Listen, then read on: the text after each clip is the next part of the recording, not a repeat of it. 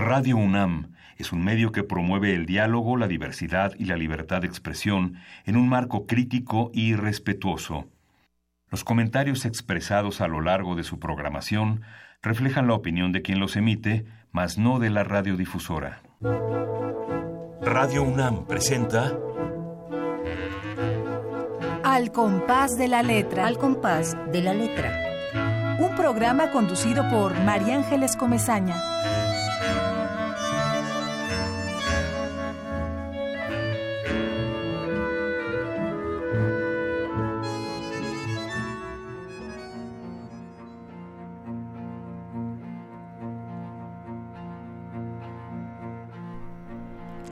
En los labios lánguidos del alba te convertí en mi nombre, y mil palomas hoy vuelan a tu tumba, donde alguien más te habita.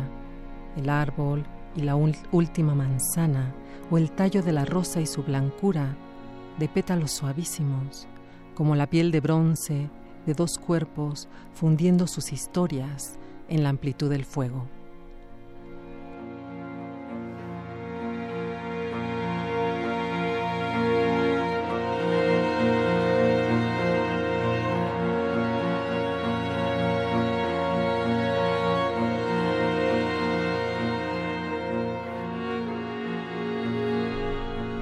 Buenas tardes queridos amigos.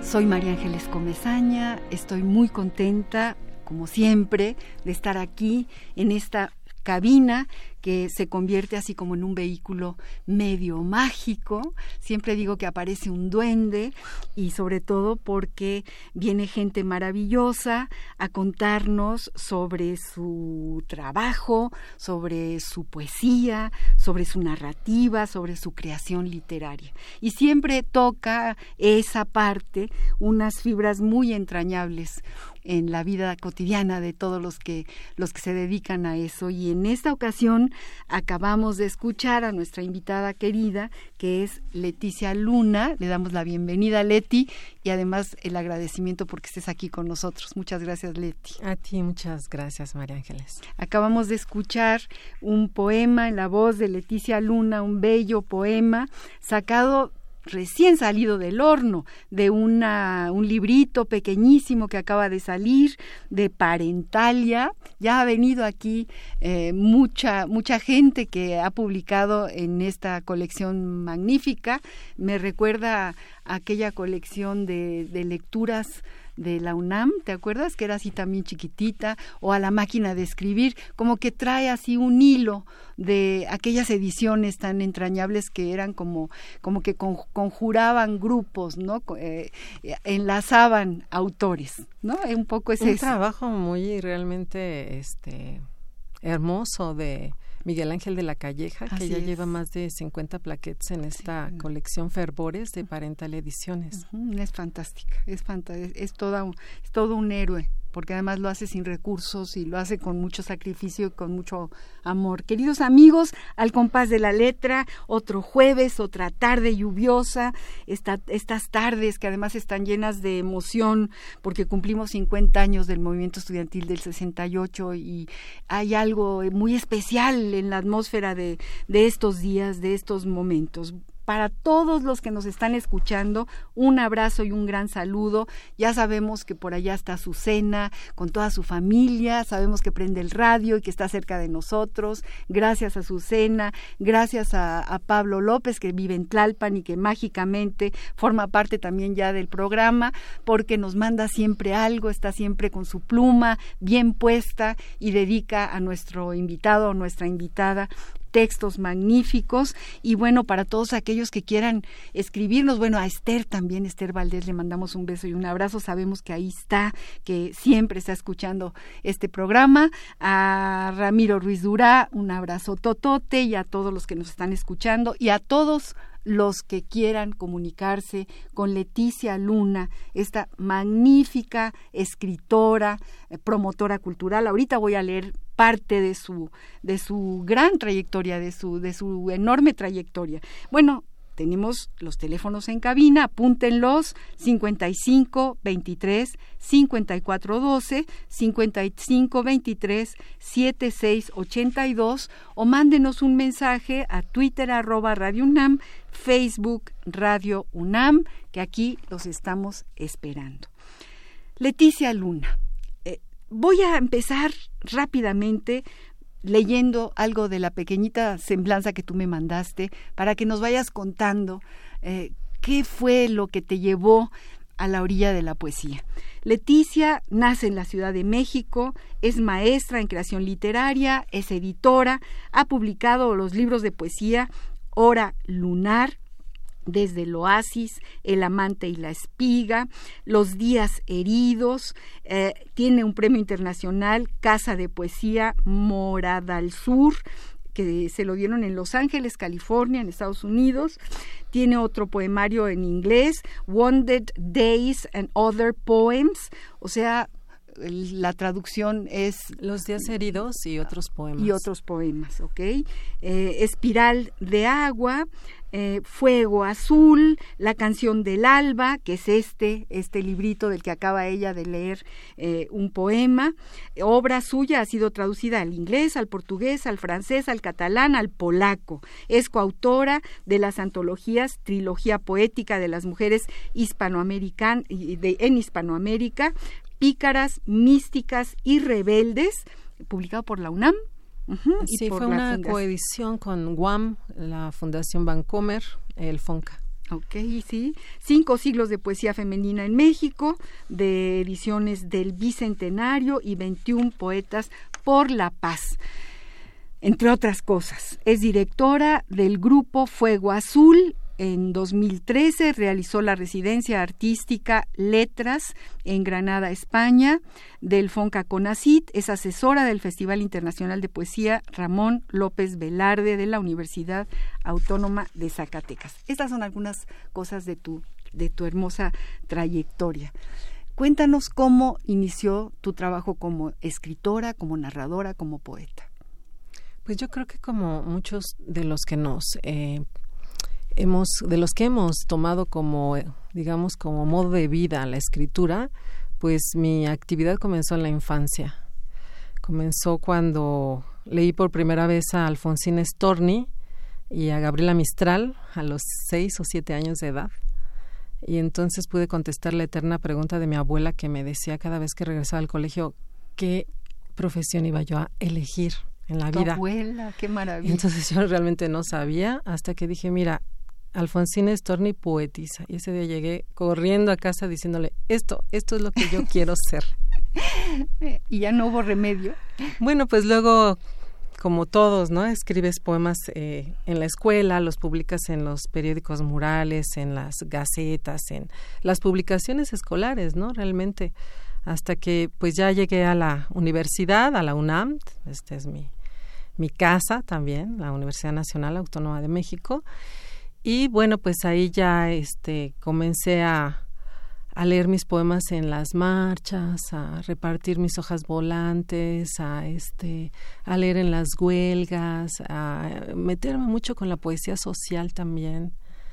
Entonces, pues de ahí también mi interés por viajar por América Latina desde muy joven, de tomar mi mochila e irme a Centroamérica, conocer a los poetas, a tocarles la puerta a varios, ¿no? Ya eh, también estudié en La Habana, entonces, bueno, pues como que todo esto, los viajes, eh, eh, las lecturas, van como señalándote un camino. un camino, ¿no? Y, y esta, digamos, eh, necesidad de, crear poesía, no me gusta la palabra poesía política, poesía revolucionaria, pero existe y claro que la hay y claro que es importante porque eh, plantea una conciencia distinta de, del momento histórico que se está viviendo. ¿En qué época fuiste a Cuba, por ejemplo, Leticia? ¿Y qué significó para ti estar en La Habana? Pues muchísimo. Yo básicamente digo, reconozco, tomé talleres con muchos escritores, pero reconozco a dos grandes poetas como mis maestros. Una, eh, Enriqueta Ochoa, una voz irrepetible, y el otro, el maestro Juan Bañuelos. Entonces, el hecho de tener una cercanía con los escritores de La Espiga Motinada, pues sí me dio como ese panorama de, de que el poeta se preocupa sí por su mundo interior, pero también por los problemas que hay afuera. Así es, así es. La espiga fantástica, la Bastida, eh, Shelley, eh, Juan, eh, Oliva, ¿no? Oscar, Oscar Oliva, por supuesto. Entonces, Bañuelos, ellos mi, eran. Mi primer libro me lo prologó Juan Bañuelos.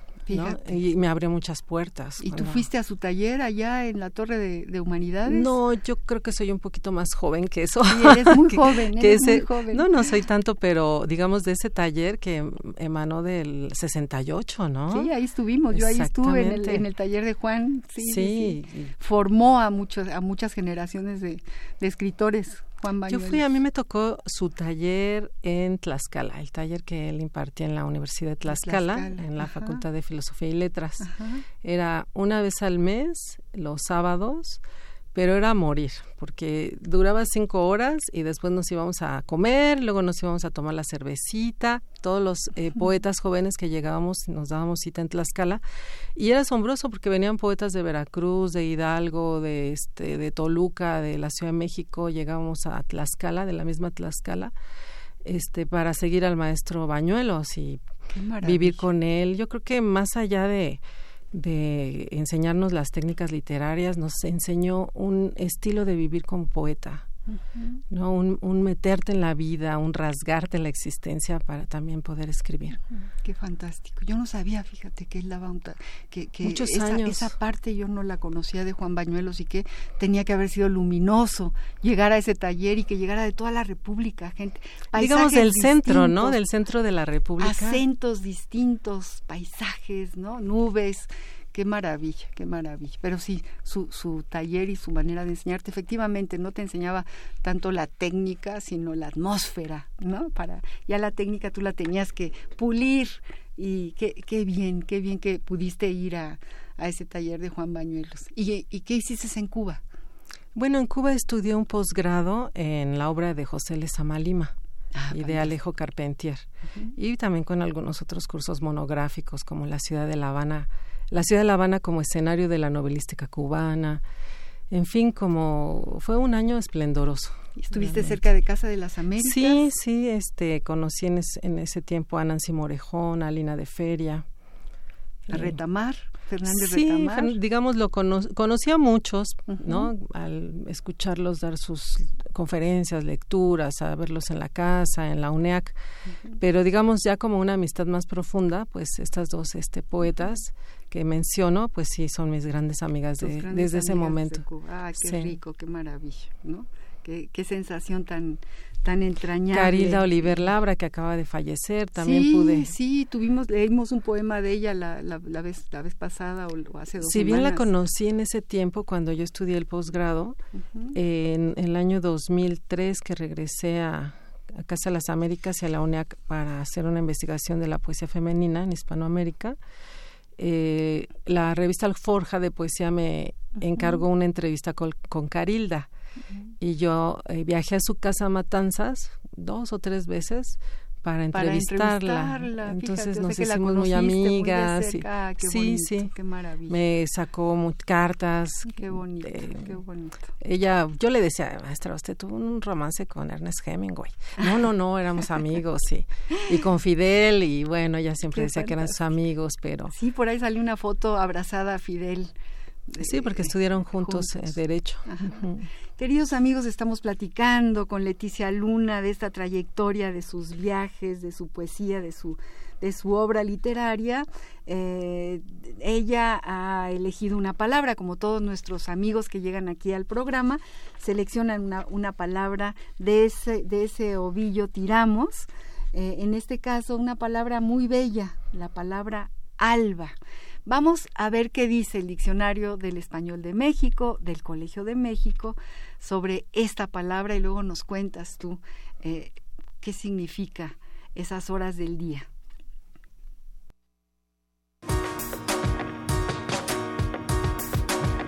La ruta de la palabra. Diccionario del Español de México de El Colegio de México. Alba, sustantivo femenino. 1. tiempo en el que aparece la primera luz del día antes de salir el sol, despertar al alba, romper el alba. 2. Prenda de color blanco que usan los sacerdotes católicos sobre el hábito y el amito para decir misa. La ruta de la palabra.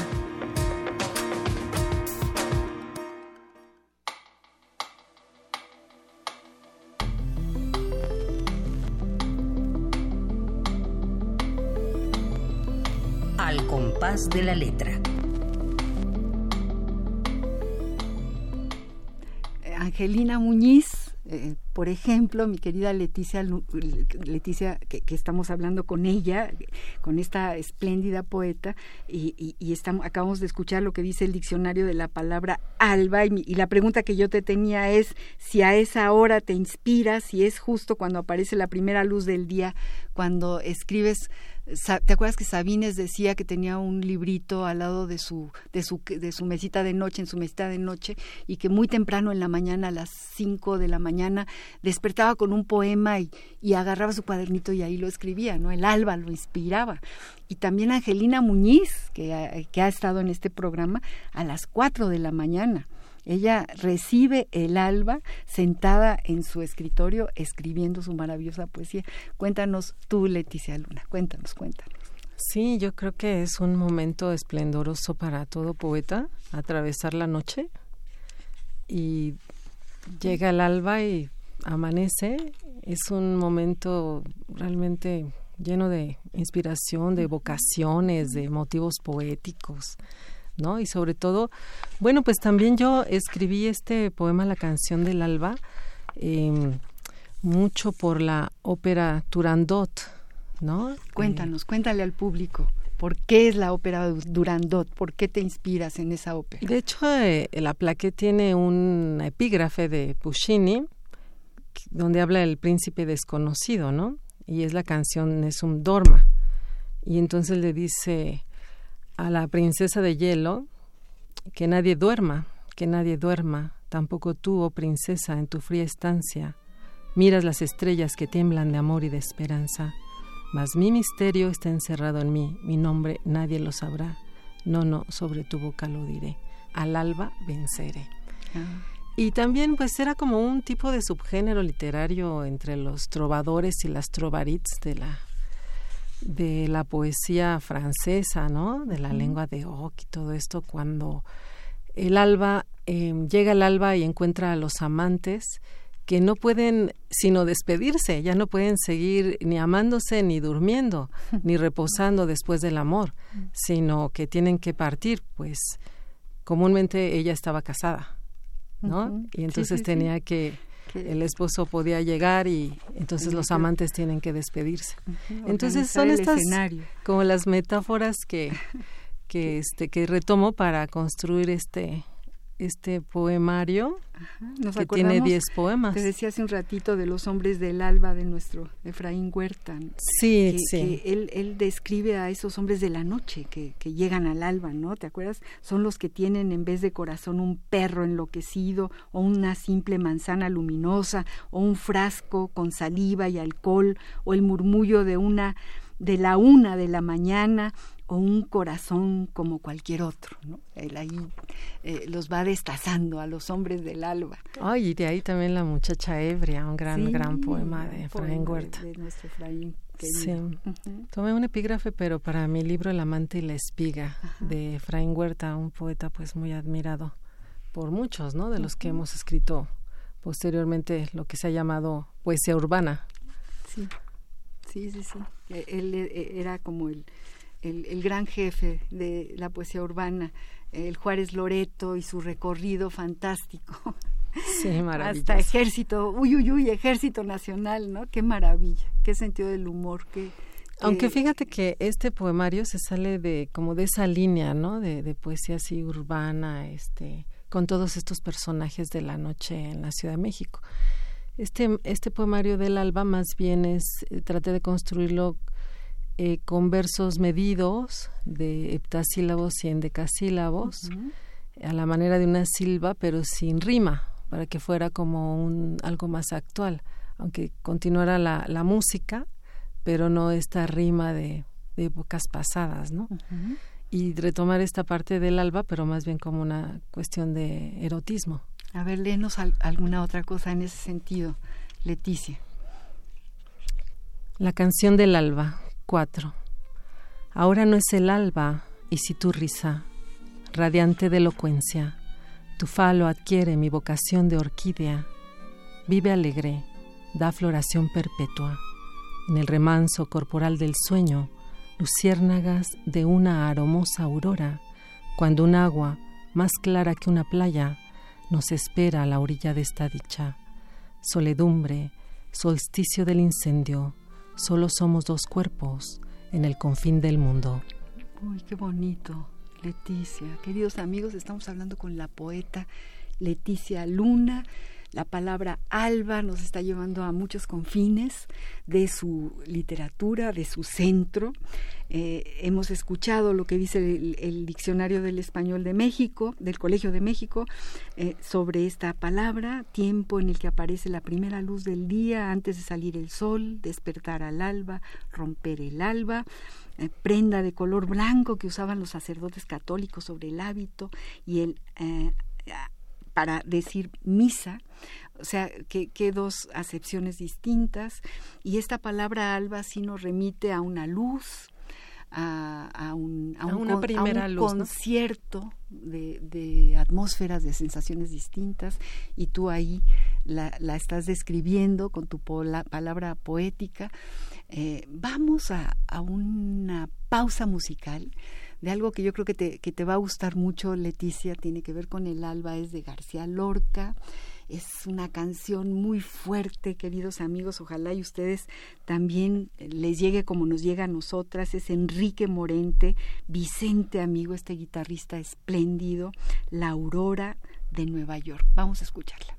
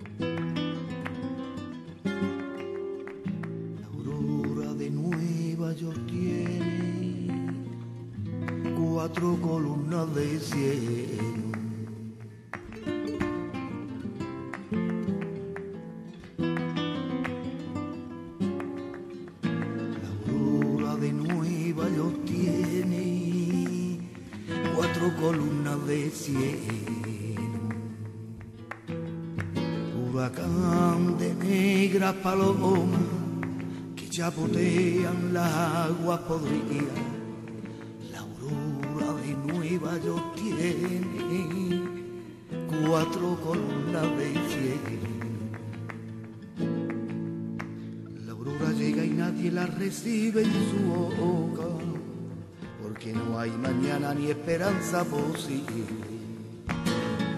A veces las monedas en hambre furioso taladran y devora, abandona a un niño.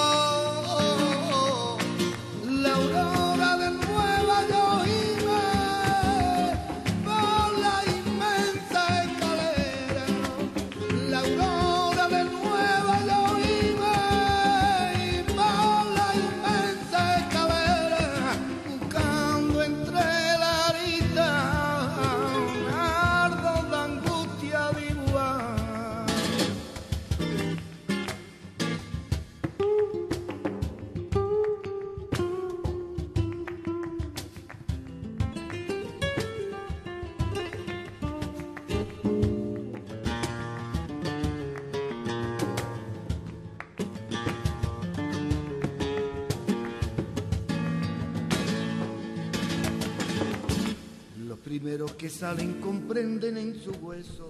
Estamos de regreso, queridos amigos, en una plática muy sabrosa con Leticia Luna, esta, esta poeta del alba, eh, que ha elegido esta palabra para que siguiéramos leyendo sus poemas y acabamos de escuchar esta delicia, La Aurora de Nueva York, con Enrique Morente y Vicente Amigo, así se nos queda como como en la atmósfera esta, esta voz y esta guitarra de Vicente Amigo que es verdaderamente extraordinaria. Y bueno, Leticia querida, tenemos, bueno, antes de seguir la plática hay que decirles a todos los que nos están escuchando que la generosidad de Leticia Luna nos ha traído dos libros de su libro Fuego Azul, Poemas 1999-2014. Casi, casi es es una, una obra... Eh, es una obra reunida, hasta el 2014 que me publica la editorial y Editores de San Salvador, en El Salvador. Entonces, este, pues está muy padre porque en la portada viene eh, la luna Xolot, que es una luna y adentro está, pues, mi perrita Xoloscuincle. ¡Ah, qué maravilla! que se llama Macuilxochitzin Mextli. Qué bonita ilustración. sí, es de José Agustín Ramírez Bermúdez, el hijo, el tercer hijo de, de José Agustín y de mm. Margarita Bermúdez. Ah, Bermúdez qué ah, amigos entrañables. Magnífica ilustración. Es precioso el libro. Aquí tiene un poema que a mí me encanta, que, que se llama Vieques Libre y Vieques es una isla, ¿sí o no? Así es, de, Puerto, isla de Puerto Rico. Y voy a leerlo, Leti, si me permites. Sí, adelante. Vieques libre.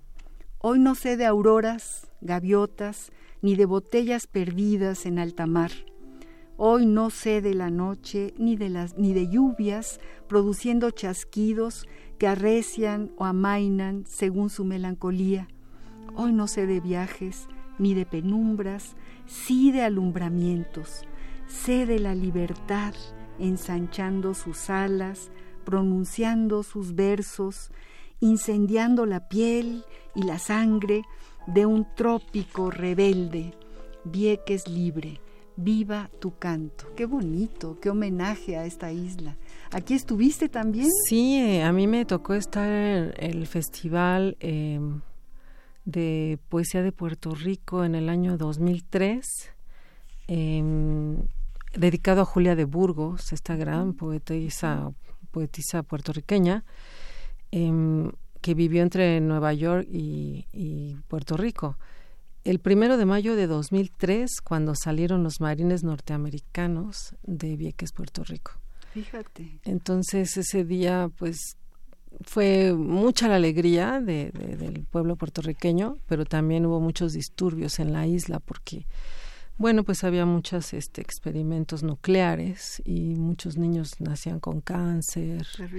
Una cosa terrible. Entonces, después de más de 100 años, salen, porque, bueno, ya había un tratado que se salían pero que sí me, sí me impactó, ¿no? Entonces fue realmente un poemita que ahí mismo lo escribí y ahí mismo lo leí ese día ah, de la salida de los marines norteamericanos. fantástico. Ay, cuántas cosas, Leti, cuántos lugares has recorrido.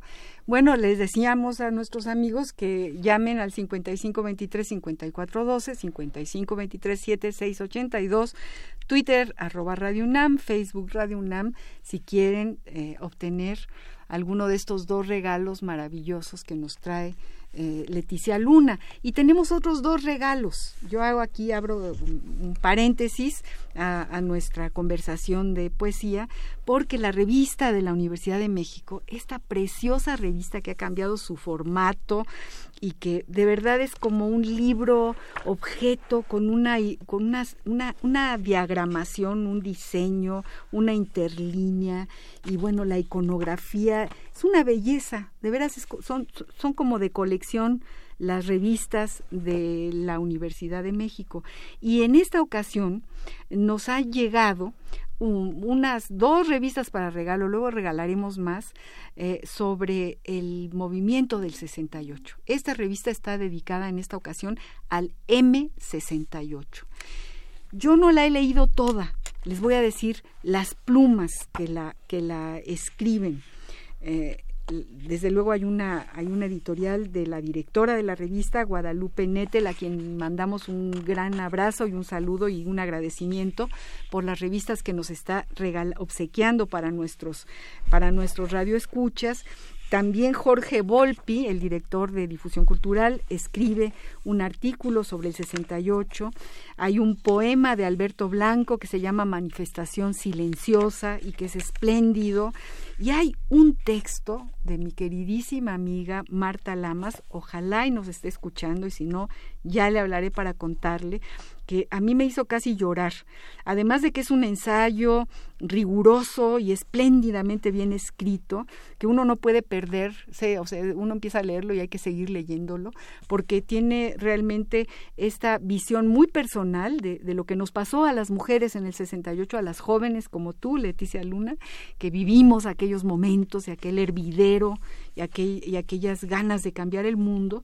Y además es un análisis de ¿Qué fue el movimiento? A partir de distintas voces, ella eh, retoma una investigación de dos, eh, dos investigadoras norteamericanas que vinieron hace 30 años a platicar con muchas de las mujeres del 68 que estuvimos en esa, en esa época y ahora regresan 50 años después a completar. Bueno, yo tenía dos años en el 68, pero mi madre murió el 3 de octubre del 68 y le escribí un poema porque todo el contexto en el que se dio su muerte está pues relacionado con ahora, ahora vamos a escuchar ese poema. Déjame que termine de decirles a nuestros radioescuchas que la generosidad de la directora de esta revista nos permite regalar dos ejemplares de M68.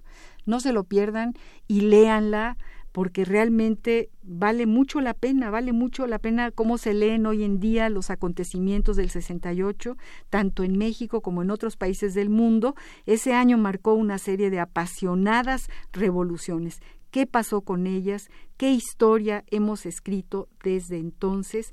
Bueno, eh, escriben a, magnífico número. Germán Bellinghausen, entre otros Alberto Blanco, Roberto Bolaño, Mariano Cueto, Ana Emilia, Felker, Julieta García González, Karim Hauser, Marta Lama, Soledad Loaesa, Fabricio Mejía Madrid, Augusto Mora, Filipo Le, Oscar de Pablo, José Luis Paredes Pacho, Sergio de Régules, eh, Yelitza Ruiz, César Tejeda, Lucía Treviño, Gina Zabludowski, y Michael, Michael Santo, Santowski.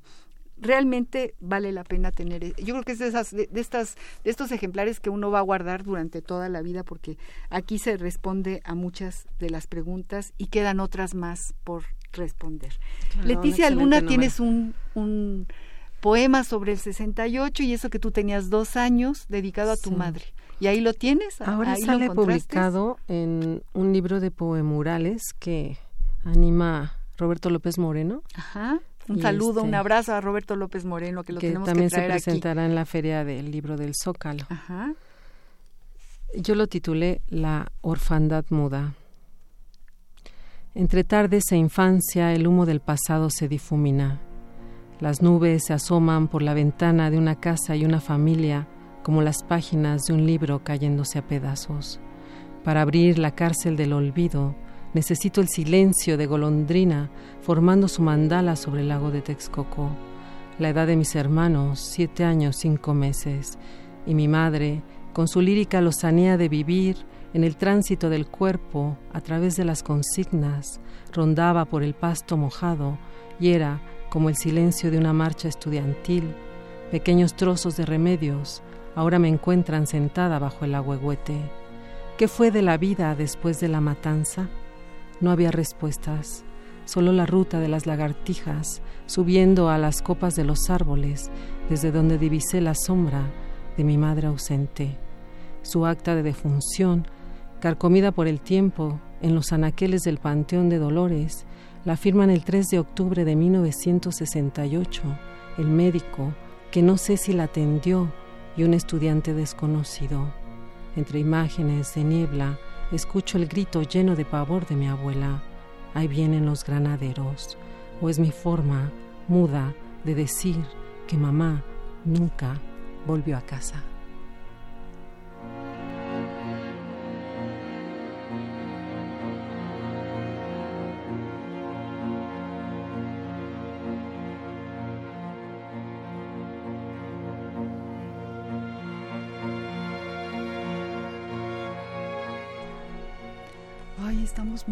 Emocionadas oyendo este testimonio. Ella murió en la, en la matanza de Tlatelolco. una bala la, la, Pues la llevaron al hospital y... Estaba entre nosotras, entre toda la gente que estábamos en Tlatelolco. Ay, se me pone la carne chinita, mi querida Leti. El 2 de octubre sí, y el 3 ya es la, el acta de defunción. Realmente, pues nunca había yo escrito sobre esto, pero así es la poesía, ¿no? Un buen día te, te llega toda esta situación y, y creo que yo lo descubrí cuando, pues hará un par de años que fui a buscar su acta de defunción y qué había pasado y todo esto, ¿no? Ella pertenecía a alguna brigada, ¿no que yo sepa, no.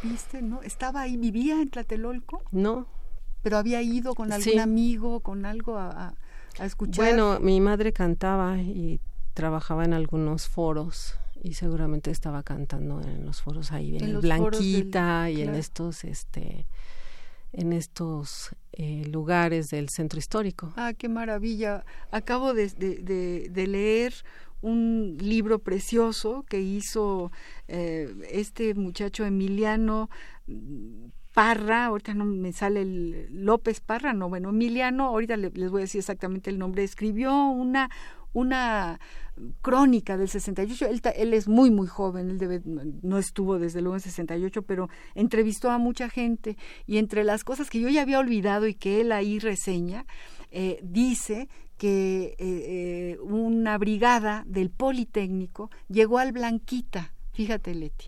Llegó al Blanquita y estaba Pérez Prado, la orquesta de Pérez Prado.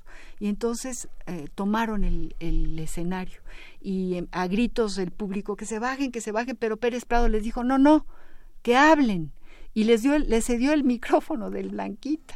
Eran aquellos mítines relámpagos que, bueno, de verdad. Yo creo eh, que eh, van a comenzar a salir como muchas eh, anécdotas, van a comenzar a, surgir, a escribirse. Vamos a conocer ya sin este yugo gubernamental que se negó a, abrir, que se ha negado a abrir archivos, que se ha negado a hablar del tema, que recogió periódicos, etcétera yo creo que ahora, después de 50 años, con quién. Exactamente, Yo siempre pienso que en la cabeza de este loco, de este monstruo que dirigía el país y que se, llama, que se hacía llamar el presidente de México, Díaz Ordaz, en esa cabeza eh, infame, ¿no? Se, se, se cocinó la masacre y se cocinó eh, esto tan verdaderamente desproporcionado para los jóvenes, para los hijos de este país, para los jóvenes mexicanos y a tu mamá le tocó y eso me parece impresionante, Leti, que nos lo digas. Yo creo que muy poca gente sobre lo sabe. todo como qué pasó después con la gente que perdió un familiar, ¿no? Claro, claro. Este, no solamente el momento del 68, sino qué pasó después que se destruyen las vidas, ¿no? Claro, claro que se destruyen. No se sabe cuántos muertos hubo. Eh, yo recuerdo que yo estaba en el edificio 2 de abril y vi, estuve en las dos balaceras, es decir, ahí oíamos las dos balaceras y veíamos que caían cuerpos y obviamente una masacre, una cosa verdaderamente eh, terrible. Sí, yo creo que entre el 68 y los terremotos nuestra ciudad y nuestro país, bueno, ha padecido historias tremendas que la literatura pues ahora comienza a leernos. y, esta, y este poema tuyo entrañable, luego lo quiero, luego me lo pasas, yo quiero volverlo a leer y leerlo en muchos foros. sí, este, yo creo que ahora que ya nos entreguen el libro de los poemurales, que viene, es el poemural que escribí tiene 15 cuartillas y este es un poema de este, de este poemural este más extenso. Ah, es fantástico y te felicito y, te, y, de verdad te admiro por haberlo escrito. Estamos hablando con Leticia Luna, poeta amiga queridísima. Los teléfonos en cabina 5523-5412, 5523-7682, Twitter arroba Radio UNAM, Facebook Radio UNAM para todos nuestros amigos que quieran comunicarse con ella, comunicarse con nosotros. Déjennos saber que están allá del otro lado, en la calle, eh, en el coche, eh, en sus trabajos. Eh, por ahí caminando en este en ciudades que tanto queremos y odiamos como dice como decía nuestro Efraín Huerta. Vamos a una pausa musical que tiene que ver con el alba para poder eh, acariciar nuestros oídos y seguir platicando con esta maravillosa poeta Leticia Luna. Si te dijera amor mío que temo a la madrugada no sé qué estrellas son estas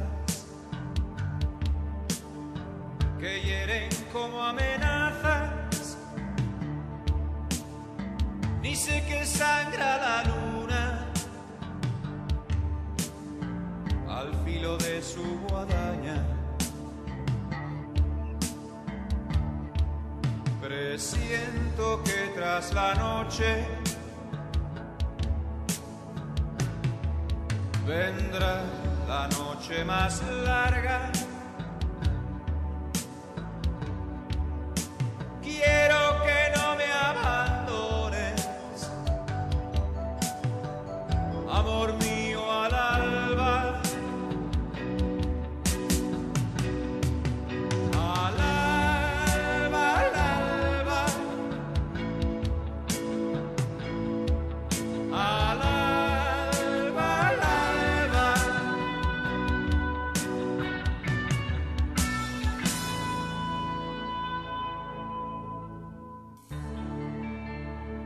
Los hijos que no tuvimos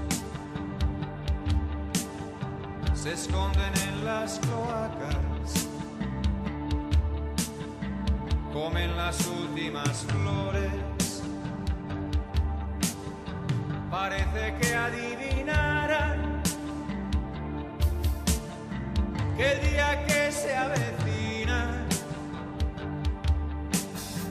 viene con hambre atrasada. Queridos amigos, estamos escuchando a Luis Eduardo Aute en esta canción tan entrañable, tan, tan profunda que, que nos llega al corazón y que se llama Al Alba, porque Leticia Luna, nuestra invitada de hoy, ha decidido que esta es la palabra que atraviese eh, nuestro programa. Y bueno, pues entonces este, por eso la música tiene que ver con, con el alba muchas llamadas, mucha gente escuchando. No estamos solas, Leti. No estamos solas, estamos muy acompañadas. Pablo López, nuestro amigo querido, nuestro que ya es parte de este programa, escribe lo siguiente. Ahí les va el texto de nuestro queridísimo Pablo López. Los caminos de mi vida, flautas y timbales, traen a cuentas lo que ha sido mi vida. Piedras en tamaño y forma las he tenido por miles en mi camino. Cada piedra, pilar, es de mi fortaleza, construida, cada camino, cada senda, el alma puesta por delante. Los escollos, el carácter forjan, banderas he puesto en lo alto para honrar los caminos que me han dado la gloria. Dedicado a la invitada de hoy. Ay, muchas gracias. Pablo, qué bonito, qué bonito gracias, escribe Pablo. Además, lo escribe, es inédito, lo va escribiendo según escucha al invitado y, y nos hace el favor de tener siempre un regalo para quien viene aquí a esta cápsula del tiempo de Radio UNAM.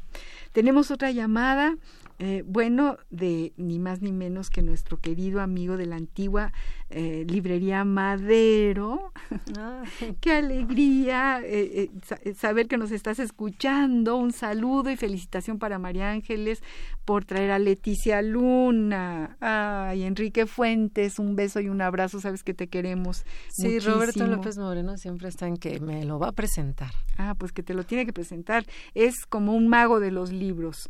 Eh, cuando leí aquel, este, este maravillosa novela de, de Ruiz Zafón, A la sombra del viento, me acordé mucho de ti, Enrique, porque tiene que ver con tu amor a los libros y, y la magia que implica el conocer su antigüedad, eh, su vigencia, etcétera, etcétera. Qué bueno. Y creo que hay muchas más llamadas. Por ahí nos está diciendo Ivonne, nuestra querida productora, que hay mucha gente que está llamando al programa y que además quieren obtener tu libro, Leti. ¿Dónde lo pueden obtener?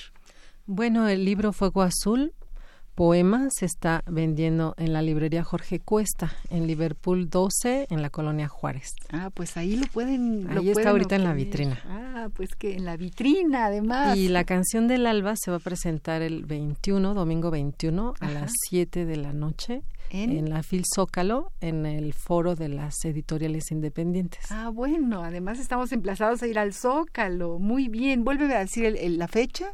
Eh, domingo 21 de octubre, perdón, 21 de octubre en 7 de la noche, 19 horas, en el foro de las editoriales independientes. Bueno.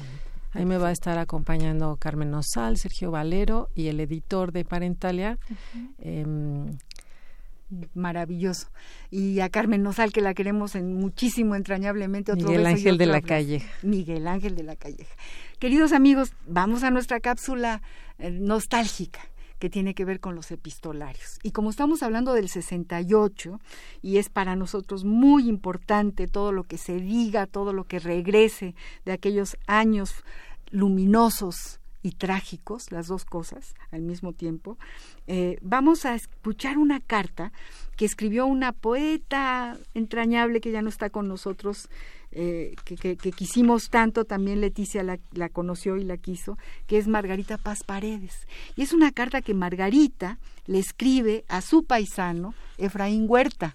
Qué maravilla. Ambos eran de Guanajuato y Margarita estaba realmente muy afectada.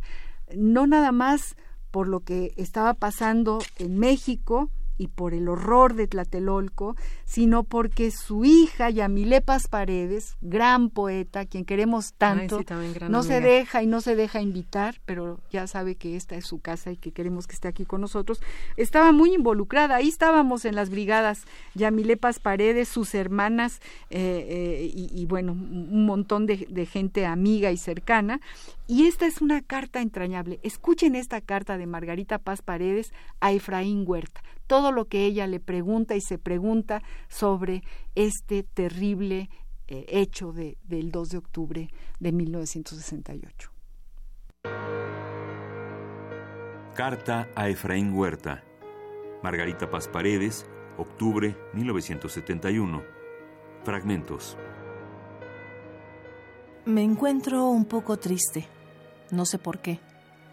Mi alma está como encogida, tan sin aire, como si de pronto me la hubieran atado, encarcelado, en una breve prisión de barro antiguo, duro, impermeable, seco. Solo que ahora hay una humedad que se trasmina, un agua amarga, violenta, retenida, que pugna por desbordar su cauce. ¿Qué hago, Efraín Huerta? Ayúdame. Te digo la verdad, no encuentro nada, nada de lo que amé, ni tan siquiera aquello fútil, intrascendente, a lo que dio belleza inesperada la tibia luz del sueño, de la ilusión constante. ¿Por qué se ha convertido en desierto infinito, en impasible pavimento, en ciudad despoblada? Esta ciudad a la que alguna vez cantaste tu odio y tu amor, por cierto, inseparables. Pero, Efraín, ¿qué es lo que se ama? ¿O qué se puede odiar con certidumbre? Te diré, por ejemplo, yo amé también esta ciudad hace tres años. He contado los días. Son como mil noventa y cinco. ¡Qué ciudad, compañero! Habitada por seres de rebelde belleza, jóvenes cristos blandiendo un solo látigo sobre los mercaderes criminales, voraces que violaban su templo. Ciudad enriquecida, poblada de canciones, de voces comunicadas amorosamente. Nunca el silencio, la soledad que nos agobia, porque todo fue nuestro, para todos. Entonces aprendí que la alegría, la lucha, la esperanza y la verdad son colectivas y también el dolor, la maldición, la muerte. Qué intenso y breve fue el amor, qué breve la victoria, el grito, la palabra. Pólvora y hierro y saña arrasaron la vida. Solo quedó la sangre coagulándose sobre las plazas y las avenidas, inexorablemente despobladas. ¿Te acuerdas? El odio desgarró nuestras gargantas en punzantes protestas. Ah, pero qué breve el odio, qué deleznable la memoria. El miedo andaba a saltos, con su capa de niebla recorriendo las calles, allanando las casas, soplando su pavor en las conciencias. ¿Sabes, hermano? En verdad, no comprendo. Recuerdo nada más que llegaron seres como de otro planeta y alegraron de pronto la ciudad desolada con su belleza móvil, armoniosa, llena de gracia y ritmo. Dicen que se llamaron Olimpiadas, pero yo pienso, ¿no mancharía sus plantas ágiles, la juvenil, reciente sangre derramada, la húmeda, roja tierra, el negro, negro y asesino humo? Después, ¿qué importa? El otro polvo, removido a patadas, invadió la ciudad. Solo quedaron en mi oído sus primitivos gritos y como un leve dolor de frescas sepulturas pisoteadas. Y otra vez el silencio, la soledad, el corazón reseco. Tomada de Generaciones Rebeldes, Poesía del 68, recopilación de José Alberto Damián y Alejandro Centeno Che.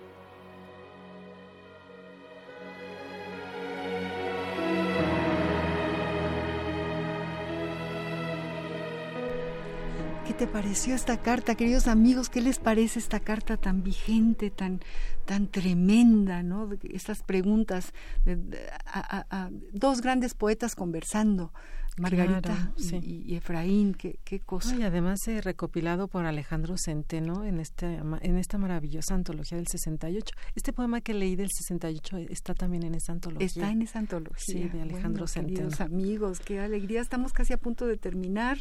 Tenemos muy poquito tiempo. Creo que por ahí hay muchas llamadas, pero todavía no nos han llegado para que podamos este, saludar a los amigos que se han tomado el tiempo de de, de, llamarnos y de escuchar el programa. Aquí viene Ivonne, nuestra productora querida, eh, con, con, esta Rosa María López. Felicito al programa, me conmovió mucho el programa, escuchar los poemas, me recordó el 68 y todo lo que viví y pasó en México. Ay, Rosa María López, gracias, gracias por decírnoslos, por llamarnos. Fernando Medina, eh, eh, él es de la Gustavo Amadero, nos pone aquí de donde vive. Quiero felicitar a Leticia Luna, soy un gran admirador y amigo suyo. Ay, muchas gracias. Aquí tienes, qué maravilla. Y por ahí creo que hay más, ¿no? Que hay más llamadas. Ahorita nos las Muchas gracias. Ah, es Ictus. Ictus. Ay, gracias, querido. Muchas gracias. Bueno, pues estamos eh, realmente emocionados nosotros también, eh, hablando de este momento histórico que, que, nos cambió la vida, hablando con Leticia Luna, su poesía tan, tan bien hecha, tan entrañable y con qué valentía y qué fuerza escribes. Eh, eh, me gustaría que leyeras más porque ya estamos a punto de terminar el programa y queremos escuchar tu voz, escuchar algo más de cualquiera de los libros que traes, que, querida Leti. Pues mira, ayer fue lo de Ayotzinapa, ¿no?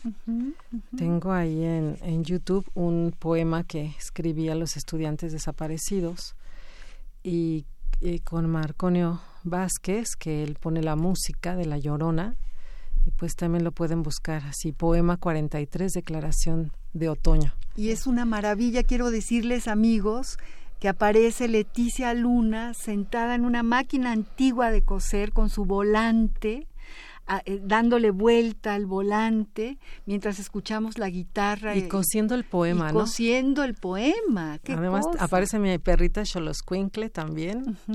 Y este, y bueno, pues realmente creo que fueron días donde lloramos todos y donde pues nos atravesó nuevamente la tragedia de México, ¿no? Sin embargo, quiero cerrar con un poema respecto del alba, ¿no? Un poema un poco digamos, más luminoso y se lo quiero dedicar a mi amigo Píndaro. 5. La canción del alba. Y en un rito lunar, solar, de vida, invocas a la voz del poderoso, nombrándome princesa de tu reino, y yo ciega de luminosidad me enredo a tu costilla. Qué coartada feliz, qué cielo más allá del infinito. Sol, haz brotar el oro de mis labios, y no permitas que al amanecer se me olvide su nombre. El amor es ahora imaginado por un alma famélica que escucha con voz sacra tu ópera divina en el teatro del mundo. Tu voz suelta su polen y entre mis pétalos mojados canta, da nacimiento al junco de la orquídea que silba y salva en la quietud del tallo, trina y danza nuestra canción del alba.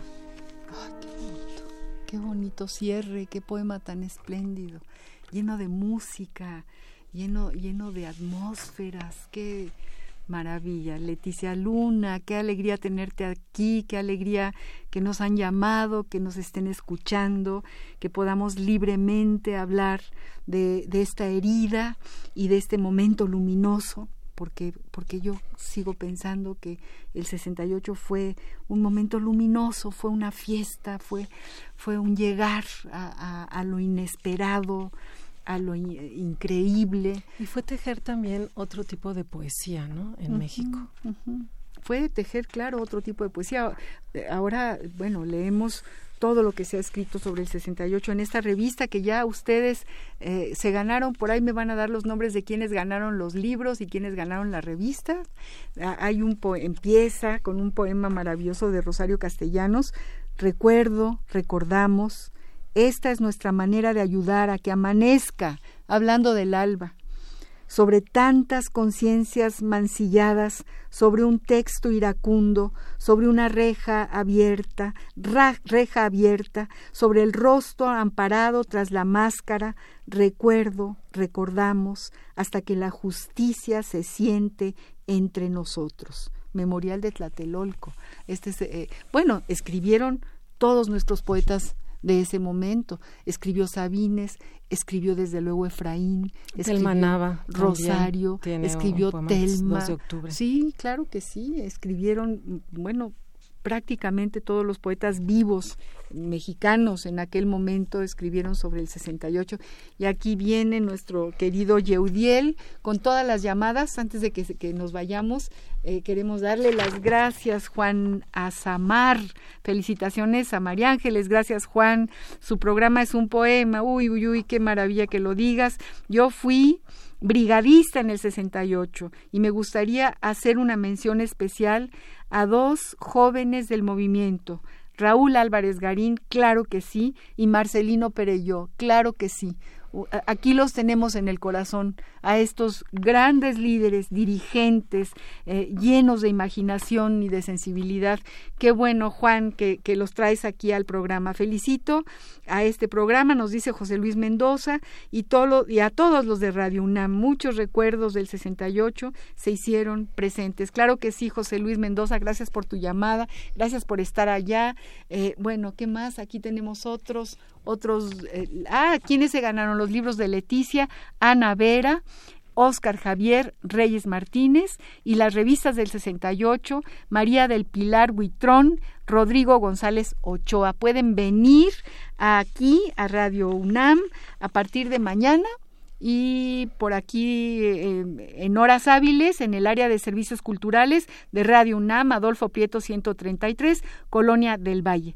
Muchísimas gracias, Leti, por estar aquí con nosotros. Tienes que regresar. por entrecruzar el alba y el 68. Gracias a ti, Leticia. Gracias a nuestro querido Agustín Mulia en los controles técnicos. Muchas gracias a Ivonne Gallardo, que está ahora con nosotros como productora mayor de este programa. Nos da muchísimo gusto. Muchas gracias, Yeudiel Maldonado, como asistente de la producción. Esperemos que siga siendo asistente de este programa. Y gracias a todos los que nos han llamado. Un abrazo muy fuerte, muy entrañable, muy caluroso a quienes acompañan a la poesía eh, los jueves de 6 a 7 de la noche al compás de la letra. Muy buenas noches y hasta el próximo jueves. Radio UNAM presentó Al compás de la letra. Al compás de la letra. Un programa conducido por María Ángeles Comezaña.